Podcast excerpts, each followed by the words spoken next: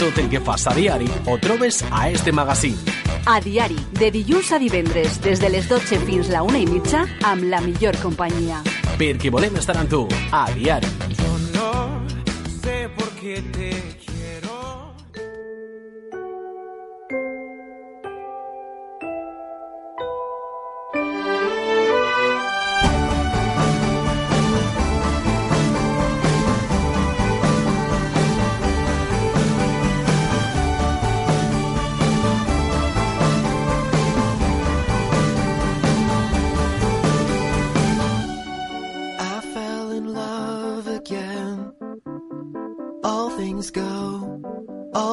go. Drove to Chicago.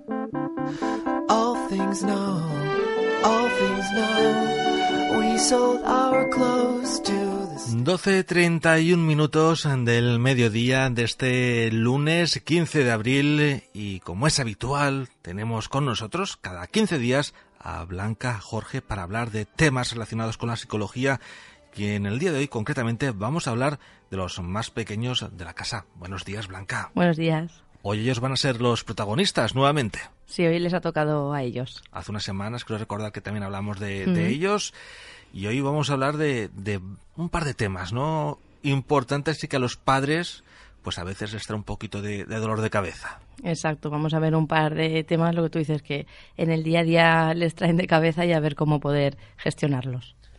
Antes de entrar en materia, recordamos cómo podemos contactar contigo. Pues yo estoy aquí en Manises, en la calle Ramón y Cajal número 2, o a través de mi página web blancajorge.com o a través de mi número de teléfono 600-712-444. Muy bien, como siempre decimos, sencillo. Y Blanca, ¿de qué hablamos hoy? Pues hoy vamos a hablar de temas relacionados con la infancia, como comentabas tú, dificultades que puedan surgir en el día a día y también de cuándo es conveniente que los niños acudan al psicólogo, las causas más, comunes por las que acuden los padres a consulta y también la estimulación temprana.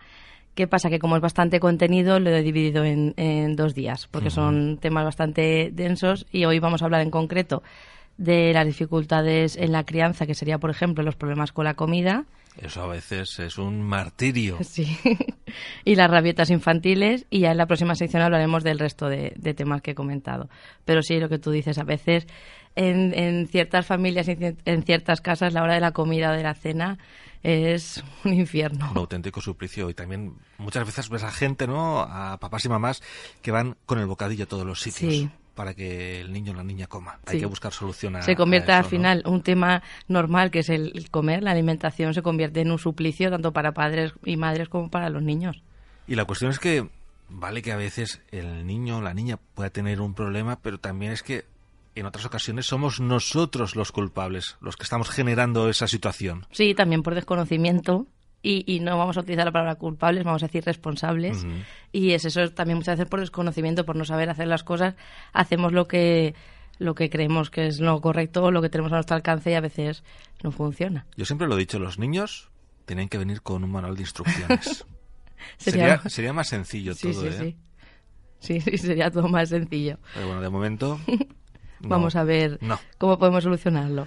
Pero lo que decíamos, sí que es verdad que muchas veces enfrentarse a la hora de la comida es un suplicio para los padres y madres, porque muchos de ellos no saben cómo enfrentar la situación y tienen dudas como, por ejemplo, debemos obligarles a comer, o tengo que distraerle, o tengo que sobornarlo con promesas y regalos, o lo dejo y cuando él quiera coma.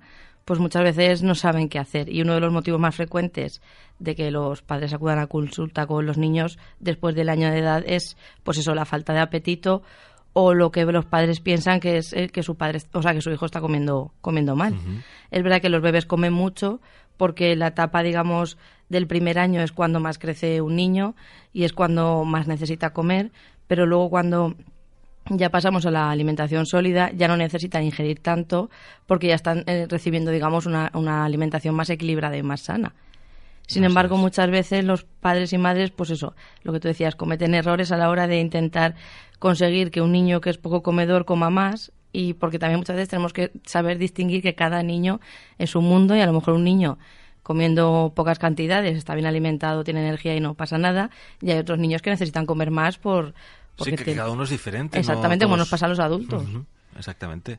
Pero bueno, ¿cuáles serían esos errores que, que nosotros cometemos los padres? Pues en primer lugar yo he puesto la distracción, que es pues eso, consiste en distraer con la televisión, el móvil, etcétera, para que el niño coma. Es decir, que no esté en lo que está, sino que esté distraído y yo mientras le, le voy dando. Y lo que debería de ser es que estuviesen centrados Exactamente. en la comida. Exacto. También otro error común es la persuasión, es decir, persuadir al niño para que coma porque le decimos que los alimentos le van a reportar beneficios o porque así van a cumplir algún deseo o pero por ejemplo si les estamos explicando que, si comen van a crecer etcétera pues niños de un año dos años o tres años pues no entienden ese razonamiento y tampoco es bueno que les estemos eh, eh, pues eso persuadiendo con cosas que a lo mejor es difícil de comprobar pues si si no o sea pues eso si a lo mejor comes vendrá a los Reyes Magos o y aparte son cosas que sí, sí o sí luego van a pasar y si luego el niño no come ya le estamos creando ahí una asociación que va un poco perdido, digamos. Que no se corresponde, ¿no? O las espinacas y los superpoderes. Exactamente. Por ejemplo.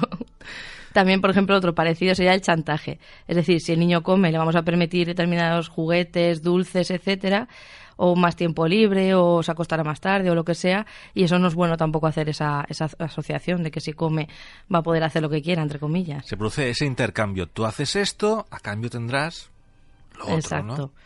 y eso no debemos hacerlo con la comida. También amenazas, muchas veces pues decimos, eh, si no comes, yo he oído a veces padres también, pues eso, también desesperados. Fruto de la desesperación. Sí, sí, sí, sí, sí, te abandonaré o, o, pues eso, lo típico de vendrá el coco o porque muchas veces aparte de que eso tiene poca repercusión, si a lo mejor algún niño sí que se lo toma al pie de la letra, pues luego incluso puede tener pesadillas o puede... Sí que podemos traumatizarlos por otro lado, ¿no? Exactamente. También, por ejemplo, comer a la fuerza. Eso sería un error muy muy grande. Es decir, intentar pues cerrarles la nariz para meterles Sí, que la a veces comida. eso se, se ve. Que Exactamente. con la O- cuchara, ¿no? A veces no quieren sopa y sí o sí te la tienes que tomar. Exactamente. Entonces estamos, porque a- a lo que estamos haciendo al final es que el niño acabe vomitando muchas veces porque le estamos dando más comida de la que puede comer y no de muy buenas maneras. Y aparte de lo que decíamos, estamos haciendo que relacione en la hora de comer con un, con un castigo y con la fuerza física y eso no es, no es muy recomendable. Tampoco comer a la carta. Por ejemplo, hay algunos padres o madres que permiten que sus hijos malos comedores, entre comillas, elijan el- lo que quieren comer, lo que quieren cenar, para intentar eh, darles pues a ellos digamos el poder, pero al final como les gustan pocos alimentos siempre acaban comiendo lo mismo. Sí, que parece que estemos en un restaurante. ¿Qué Exactamente. quiere el niño hoy? ¿Patatas fritas? Patatas fritas. ¿Hamburguesa? Hamburguesa. Y si le dejamos toda su lección, pues comerían siempre, por ejemplo, muchos niños patatas fritas y hamburguesa. No, y tienen que comer más cosas. Exactamente. Y también un error muy grande es comer entre comidas. Ya que muchas veces vemos que hay niños pocos comedores, muchas veces les permitimos picar entre comidas porque es eh, una manera de decir, bueno, ya que ha comido poco, pues que coma algo hasta la merienda o hasta la cena porque así no, no se me muere de hambre y así no, no está mal alimentado. Pero claro, ¿qué pasa? Que si tienen poco apetito y entre medias le estamos dando comida, pues en la siguiente comida tendrá menos apetito aún y tendremos otra vez el conflicto. Así que hay que evitar ese, ese picoteo que a veces les ofrecemos, ¿no? Ten para llegar a la hora de la cena que vamos a tener un poquito más tarde, tal. Tampoco va a pasar nada porque nos retrasemos una hora o media hora. Exactamente. Porque también tiene que aprender a esperar y, y- y a tener paciencia. Y pues eso, aunque los niños tienen que comer de todo, los nuevos alimentos se los tenemos que ir introduciendo poquito a poco y de forma progresiva, pero nunca, como decíamos antes, nunca obligarles. Y si se niega a lo mejor a probar un determinado alimento, muchas veces, pues podemos buscar otros alimentos que ofrezcan los mismos nutrientes, pero que le puedan gustar. Y como pues hay pediatras que nos indican que los niños a medida que crecen van aceptando esa diversificación de alimentos, es decir, cuando son muy pequeños es normal que no quieran probar cosas nuevas porque también el miedo a lo desconocido, Sí. etcétera, pero cuando van haciéndose un poquito más mayores ya van alimentándose de cosas más diferentes. Y estos patrones muchas veces también eh, se van, los van a heredar de, de lo que ven en casa, de la cultura también del resto de la sociedad.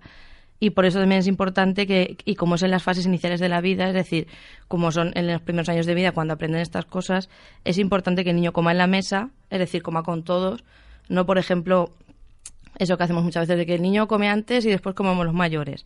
Pues es bueno que coma con todos porque así está viendo los alimentos, que comemos los demás aunque no los coma, los está oliendo, los, incluso puede tener curiosidad de probarlos. Es decir, es bueno que, que estén a la misma hora que todos comiendo si se puede. Hay veces que por horarios o por cuestiones de trabajo, Sí. etcétera, no se puede, pero si se puede es, es bueno hacerlo. Que vean, ¿no? Cómo comen los padres. Exactamente. Van a ser un modelo para, Exacto. para ellos. Y sí que es verdad que la preocupación por la falta de apetito de nuestros hijos muchas veces pues nos lleva a intentar pues eso, hacer que coman a toda costa y al final solo le damos los alimentos que les gustan porque sabemos que eso vamos a lo seguro y que no va a haber problemas. Pero es verdad que no es lo más correcto porque como comentaba antes, hay muchos pediatras que dicen que debemos aprovechar la preferencia que tienen de determinados alimentos, pero para introducir, digamos, alimentos nuevos. Es decir, si hay algo que sé que le gusta mucho, pues a lo mejor ese día puedo mezclarle eso con algo que le guste un poco menos y poco a poco ir introduciendo. Y es verdad que, igual que a nosotros, los adultos, a los niños no tiene por qué gustarles toda la comida. Es decir, nosotros que somos adultos muchas veces decimos, pues me gusta más la carne que el pescado o me gusta más la pasta que los niños también les puede pasar lo mismo. Es decir, no tenemos que preocuparnos si no comen de todo, todo. A lo mejor no todas las legumbres les gustan igual, o por su sabor, o, por el motivo que sea, ¿no? Eso a todos no... A ver, el queso.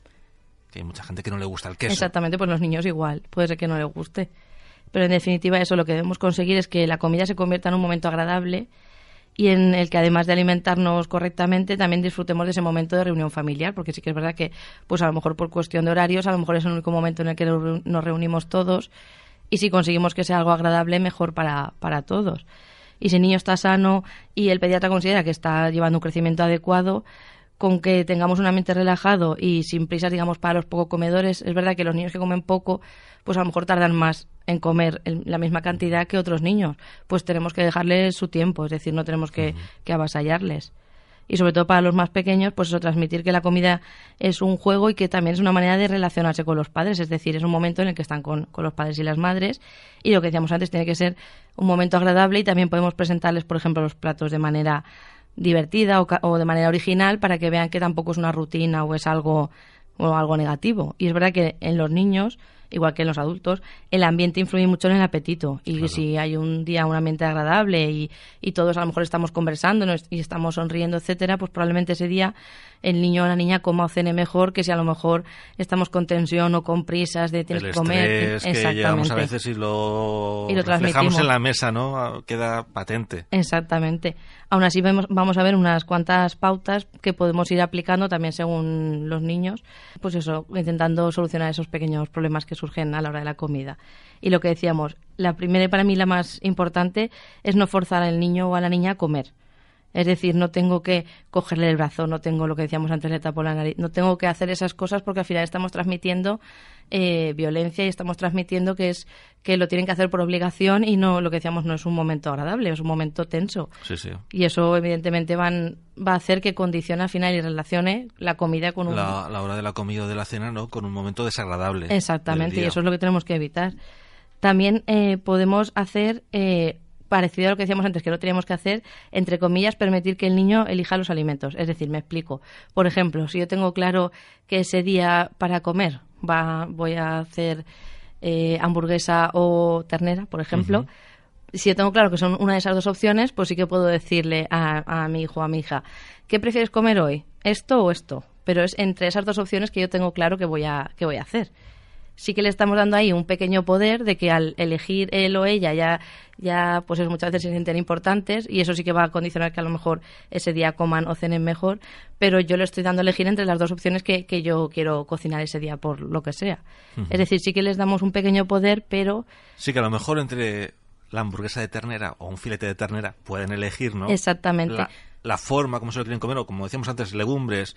A lo mejor usan más los garbanzos que las lentejas. Pues oye, vamos a intentar que elijan un día y que se sientan importantes. Exactamente, pero siempre nosotros sabiendo que, pues eso, como llevan la semana, que están comiendo, que alimentos les puede faltar y sobre todo eh, eh, que, que, elijan entre las opciones que nosotros ya habíamos planteado y, y, que poquito a poco vamos, vayamos introduciendo pues cosas que les gustan menos o más. Por ejemplo, podemos darle a elegir un alimento que no le guste nada de momento y uno que le guste un poquito menos y probablemente elegirá que le guste un poquito menos. Entonces es pues eso, ir jugando ahí, que ellos se crean que tienen el poder o que toman la decisión, pero que en realidad seamos los adultos los que la tomamos. Un poco de, engañarlos, entre comillas. Sí. También importante lo que decía, comer en familia, es decir, el niño o la niña va a imitar las conductas de las personas que tienen a su alrededor y que se convierta pues eso en un acto social en el que no solo se comparten los alimentos sino pues que a lo mejor también le preguntamos cómo ha ido el día en el cole o vamos eh, pues eso viendo cómo hablamos entre todos y al final es un momento bueno y si podemos evitar, no sé si me adelanto a luego, si podemos evitar, por ejemplo, que esté la tele, etcétera, es decir, que estemos interactuando entre la familia. Porque a lo mejor lo que decimos, por horario, o lo que sea, solo nos podemos ver ese ratito de la comida o el ratito de la cena. Y si estamos viendo la tele, pues probablemente no estemos muy atentos de, de la conversación o de si está comiendo bien o no, etcétera. Vamos a intentar que sea un momento lo más agradable posible. Exactamente también tenemos que permitir que el niño o la niña manipule la comida. Es decir, muchas veces los niños aprenden a través del tacto, del olor, de, de los alimentos y, ellos a lo mejor simplemente eh, tocando un, un, trozo de carne o, o oliéndolo o viendo qué textura tiene van a sentirse más cómodos a la hora de comer. Entonces podemos permitirle que, por ejemplo, si es un alimento nuevo, pueda hacer eso, pero luego ya no permitirlo de continuo, digamos. Pero que no nos escandalicemos si eso pasa, porque los niños muchas veces tienen unos, sentidos más desarrollados que otros, según a qué edades, y es algo, es algo normal que lo hagan. También vamos a intentar ofrecer poca comida. Es decir, si vamos a ponerles un plato que se salga de, por ejemplo, un plato de arroz caldoso, que se salga del plato, solo de verlo, exactamente, solo de verlo ya le vamos a agobiar y ya mm, su actitud ya va a ser un poco de decir, uy, yo eso no me lo voy a acabar, yo eso no me lo voy a comer. Entonces es mejor que pongamos poco y si, por ejemplo, tiene más hambre, que repita pero que pongamos poco y se lo coma va a ser siempre más satisfactorio y también le va, le va a crear al niño más seguridad de decir, pues mira, me he comido mi plato, he comido todo lo que me habían puesto. Que si ponemos un plato muy grande, que probablemente no se lo coma porque son niños y no son adultos. Y le puede crear cierta ansiedad, ¿no? De ver la cantidad de, madre mía, todo lo que tengo que comer. Exactamente. También es importante eso, mezclar en el mismo plato alimentos que les gustan con alimentos que a lo mejor rechacen. Y de esa manera pueden animar, pues digamos, a ir experimentando o a ir ampliando sabores. También lo que decíamos antes, presentar los alimentos de manera atractiva, pues por ejemplo, se pueden poner de una determinada manera o imitando un... Haciendo dibujitos, yo eso lo he visto mucho por internet, ¿no? Hay gente que es muy creativa. Sí, y eso es verdad que muchas veces no tenemos tiempo, pero a lo mejor pues el fin de semana tenemos más tiempo o en vacaciones y podemos aprovechar para hacer eso y a lo mejor ese día le hemos puesto a una figurita en los ojos guisantes, ha probado los guisantes y le han gustado. Y a lo mejor si le pones un plato de guisantes no se lo va a comer. Entonces, ponérselo así de manera atractiva y de manera llamativa va a hacer que ellos a lo mejor pues prueben alimentos que de otra manera no harían. También dejar al niño o a la niña que participe en la cocina, es decir, cuando ya no son muy pequeños, sí que podemos dejarles, pues eso, que colabore a la hora de comprar la comida, que colabore en casa cocinando, pues tú a lo mejor eh, puedes ir repartiendo esto de los platos o algo que puedan hacer con su edad, a ellos les gusta mucho participar y sentirse importantes. Así es. Y también lo que decíamos, dar tiempo al niño para que coma. Es decir, no, no, no pretendamos que la comida sea una carrera o sea un en 10 minutos tienes que comer porque yo tengo prisa y porque yo luego tengo que hacer esto, sino vamos a darles tiempo y que por lo menos tengan 40 minutos para comer, como mínimo. Porque son niños, porque tienen el estómago más pequeño, porque mastican más despacio, entonces su ritmo es diferente y no podemos atosigarlos, ¿no? Exactamente. comen 10 minutos que tenemos que seguir corriendo otra vez para el colegio. Exactamente. Entonces, si por cuestión de horarios vemos que tenemos poco tiempo, pues ahí, por ejemplo, entre semanas sí que podemos decir, pues que le pongo el plato y que empiece a comer antes que a lo mejor nos sentemos los demás. Y ya cuando nos sentemos los demás, él a lo mejor ya lleve 20 minutos y ya no es lo mismo. Pero sobre todo no, no, no darle, pues eso, no meterle prisa porque también luego pueden surgir problemas en la digestión, etcétera. También eh, no ofrecer al niño eh, alimentos diferentes de lo que, digamos, hay en, el menú del día. Es decir, si yo tengo, lo que decíamos antes, si yo tengo pensado hacer garbanzos, pues tengo que intentar que por lo menos ese día pruebe garbanzos, aunque tenga otra opción preparada por si acaso. Pero no que él ya o ella vea de, de costumbre que todos comemos una cosa y él otra porque eso no es bueno, porque se acostumbran a comer algo diferente y luego les puede pasar lo mismo pues en el comedor del cole o en cualquier sitio que vayan y no... Y van a tener que aceptar que lo que hay de comida es lo que hay, ¿no? Exactamente. No va a haber otro menú alternativo. Exactamente. También evitar castigar o premiar al niño con las comidas. Es decir, la estrategia, pues eso, de muchas veces de guardar el plato de comida eh, que el niño no quiere en la nevera para la próxima comida, o reñirle mucho, o premiarle mucho si ha comido bien. Es decir, no tenemos que, que que darle tanta importancia a la comida. No sé si me explico. Es decir, no tenemos que castigarle con otras cosas y si come bien, sí que le tenemos que felicitar, pero tampoco si ha comido un día bien, ya el fin de semana vamos a ir al cine, vamos a ir a...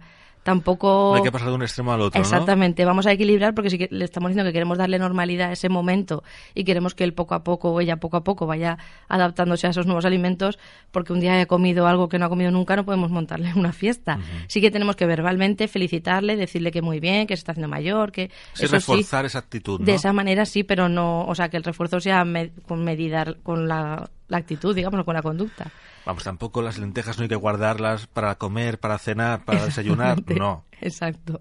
También, pues lo que decíamos antes, de evitar que la tele forme parte de- del momento de, de comer o de cenar. Sí que está bien, pues una vez ya hemos cenado, pues ver un ratito la tele, pero evitemos que sea durante la cena. Sí, porque la distracción que, que genera... Claro, también sí estamos diciendo antes, si le vamos a dejar tiempo, pero tampoco mucho tiempo, y, y a lo mejor va a mirar la tele y se va a embobar con la tele, pues a lo mejor fácilmente pasan 10 minutos. Entonces no, no es muy interesante. No. También lo que decíamos antes, evitar que el niño coma entre horas, sobre todo niños poco comedores. Es decir, niños que no tengan problemas de apetito, que a cualquier hora coman, pues no, tenemos que limitarlo, pero no tan estrictos. Pero niños que tengan poco apetito, cualquier cosa, porque muchas veces yo cuando lo hablo con los padres me dicen, pero es que una galleta solo no le va a quitar el apetito. O pues sí. a lo mejor si le das una galleta a las 8 de la tarde y vais a cenar a las 9 menos cuarto, o a las 9, un niño que coma poco y que sea muy delgadito y tenga el estómago pequeño, pues una galleta fácilmente le puede quitar el apetito y luego ya tenemos conflicto a la hora de la cena. Sí, sí, sí. Entonces vale la pena que en ese momento, pues, o si podemos, adelantamos un cuarto de hora a la cena, pero no le demos nada entre horas. Y también, pues eso, lo que decíamos, introducir alimentos nuevos poquito a poco. Es decir, un- por ejemplo, plantearme, pues una semana voy a introducir las lentejas, la semana siguiente, pero no pretender todos los días introducir cosas nuevas porque le vamos a agobiar igual que nos pasaría al final a los, a los adultos. Sí, sí. Somos iguales, o sea... Sí, es- sí el, el fallo muchas veces es pensar que los niños, por ser niños, son tontos o funcionan de una manera muy, muy diferente, pero al final, cosas que a nosotros no nos gustaría, a ellos tampoco. Entonces hay que ponerse un poquito en su lugar. Dejamos de lado el tema de la comida, Blanca, y si te parece vamos a hablar de, de las rabietas. Sí. Eso que a veces ahí se tiran al suelo, Sí, sí. gritan... Y es un poco también lo que decíamos antes, desesperante en Sí, ese sí, porque momento. no sabes muy bien qué hacer. El padre y la madre se ven avergonzados porque dices, madre mía, ¿dónde me meto yo? Primero vamos a definir qué es una rabieta infantil. Diríamos que es un estado de impaciencia y enfado, pues eso, propio de los niños pequeños, sobre todo a partir del segundo año de, de vida. Y generalmente muchas veces se suelen originar por un leve motivo, es decir, por una tontería, entre comillas, y duran poco. O sea, no puede, un niño no va a estar con una rabieta horas y horas. Lo máximo que estará será a lo mejor minutos, aunque luego el sofoco le, le dure un poco más, pero lo que es la rabieta en sí dura minutos.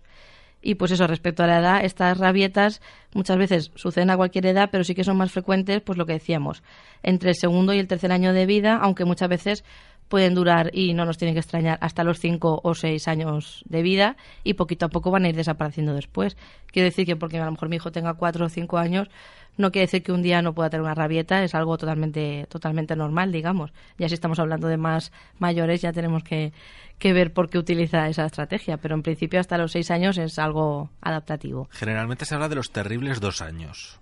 Sí, claro, es que en, Esa franja, la de los dos años, es Sí, porque también tú piensas que en esas edades, en esos dos años, la única manera que tienen ellos de manifestar su disconformidad o que algo no les gusta al final es llorando y, y pataleando. Aún no tienen el lenguaje adquirido, etcétera. Entonces, la única herramienta que tienen es esa y claro, la explotan hasta, hasta la saciedad.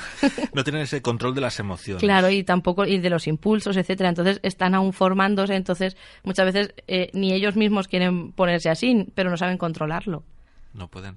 Claro. Y bueno, Blanca, ¿qué puede desencadenar una rabieta en los niños? Pues eh, básicamente, eh, en primer lugar, llamar la atención. Es decir, muchas veces va a empezar solo por llamar la atención y no para manipular ni nada para- por el estilo, pero sí que si al final, si un niño tiene una rabieta un día y lo que recibe es mucha atención, pues al final lo que va a aprender es, uy, tengo la rabieta, tengo atención, pues tengo que tener rabietas para que me hagan caso. Claro. Que no quiere decir que no le estén haciendo caso, pero que los niños quieren siempre más atención de la sí, que sí. tienen. Toda la que tienen es poca. Exactamente.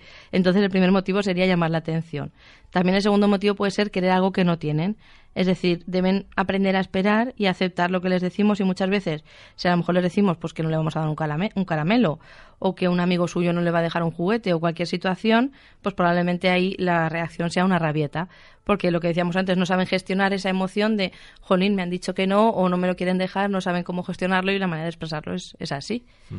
También muchas veces es intentar probar su independencia, es decir, cuando intentan hacer algo y no les sale y nosotros les ayudamos, pues eso les da mucha rabia, mucha rabia y se ponen así también, porque ellos pues quieren ser más adultos de, o sea, quieren ser más adultos que niños y quieren pues a lo mejor subirse a un sitio sin que puedan o cualquier cosa y claro, tú vas a ayudarles y eso pues a veces no les sienta bien y la manera de demostrarlo es esa.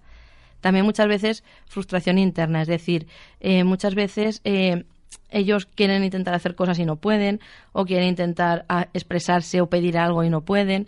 Entonces esa frustración no saben gestionarla y pues es probable que sin haber pasado nada, que nosotros digamos, uy, si no le he dicho que no a nada ni, ni ha pasado nada, ellos mismos tengan una rabieta, pero es por eso, a lo mejor quieren participar en una conversación y no pueden porque no hablan bien aún.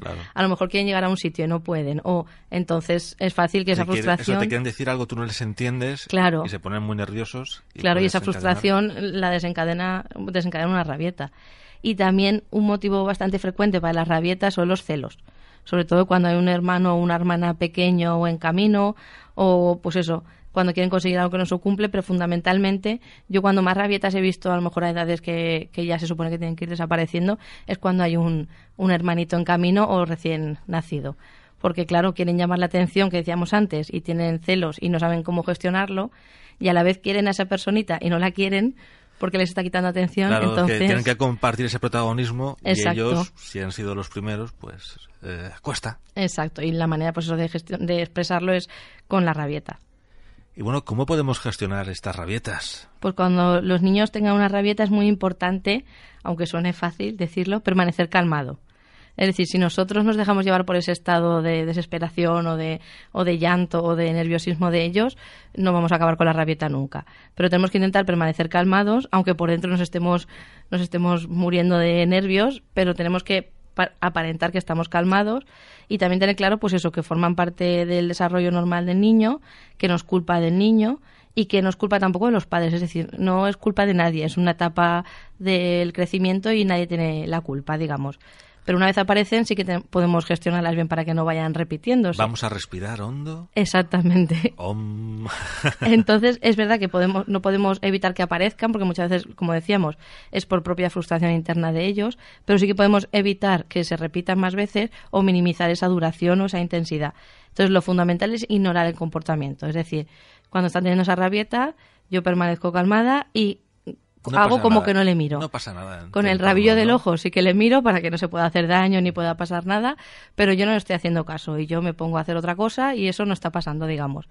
Y cuando ya ese, el niño o la niña se calme, ya más tranquilo, hablamos de lo que ha pasado y le decimos qué tiene que hacer para la próxima vez, que no es una manera de actuar, etcétera, y ahí sí que le prestamos atención, pero atención mucha, exageradamente, es decir, ahí sí que hace falta lo cogemos, le abrazamos, le besamos, todo lo que sea, para que él o, el niño o la niña entienda que esa sí que es una manera, que así sí que le van a escuchar, estando calmado, sin llorar, sin patalear, etcétera, pero que de la otra manera no. Y claro, son muy pequeños, la única manera de que lo aprendan es quitando la atención y dando la atención. Muchas veces pretendemos darle unos discursos o que con dos, tres, cuatro años no van a entender. Pero sí que entienden que así me hacen caso y así no me hacen caso. eso sí que lo entienden. Entonces vamos a dar unas pautas un poco más generales, digamos, y sí que sería muy importante agacharnos para estar a su nivel. Es decir, cuando les vamos a decir algo, nos agachamos, nos ponemos a su nivel, les miramos a los ojos y les decimos eso, que así sí que les vamos a atender porque están calmados, etcétera. Pero eso es muy, muy importante porque nos tenemos que poner en su lugar, como decíamos antes. Y si yo soy un niño de 3, 4 años y una persona que mide tres veces más que yo, desde arriba me está diciendo algo que su cara eh, o sea, no entiendo muy bien las palabras, pero su cara es un poco de cabreo, o el tono, o que claro, eso es lo que más entienden con esas edades. Claro, hay que situarse a la altura de sus ojos. Exactamente, entonces es importante que nos agachemos y ya a su nivel le digamos, pues eso, que tiene que calmarse, que le vamos a escuchar si se calma, etcétera. También es, importante que eso, que, no pretendamos razonar con el niño, lo que decíamos, hasta que nos haya calmado. Si está muy nervioso es que no, no va a atender a razones ni va a saber lo que le estamos diciendo ni nada.